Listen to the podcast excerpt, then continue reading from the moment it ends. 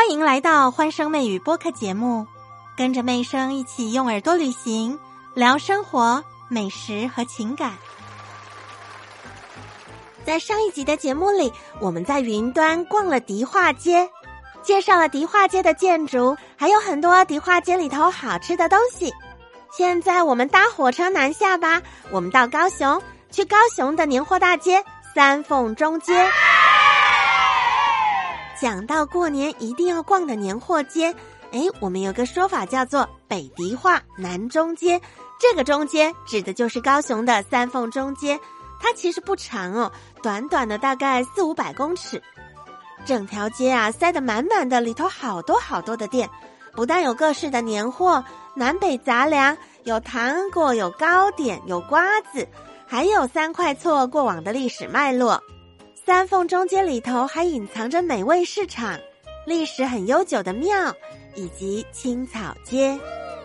快到过年的时候，每次经过这个高雄的建国路，都会发现年来了。怎么说呢？三凤中街最边边的店家，他们会把很多红彤彤的春联挂出来。在早期的时候呢，这里叫三块厝街，它分成前街、中街跟后街。中间呢，就发展成现在的三凤中街。其中的“三”是什么意思？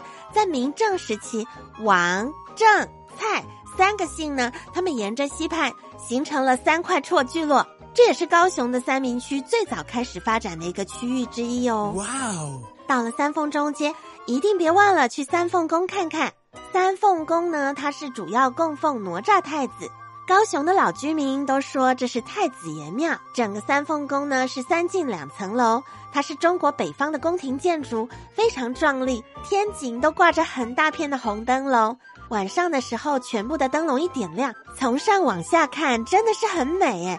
这是在地高雄人隐藏版的夜景秘境哦。要是有空的话，我都习惯吃过中饭之后去逛，可以从中午之后一直逛逛到晚上。你可以一间一间慢慢的试吃，跟老板聊天。哎，今年的年货有什么新品啊？老板就会开始跟你说：“哎呀，这个口味的，比方说有芥末口味的开心果，梅子粉口味的开心果。有的老板呢哦，记忆力超好的，他们记得我，就会跟我聊天啊。啊，你最近工作怎么样啊？辛不辛苦啊？有没有回新竹老家呀？哎呀！”厉害了，我的哥！在三凤中街里头有很多老商行、老店家，全丰行是专门卖进口糖果饼干的，还有盛泰行，他卖台湾的乌鱼子，乌鱼子也是非常好吃哦。还有腊肉，有中药，有鱿鱼丝，有人参，各种各样的东西，只要你想要啊，三凤中街这里一定保证你可以挖到宝。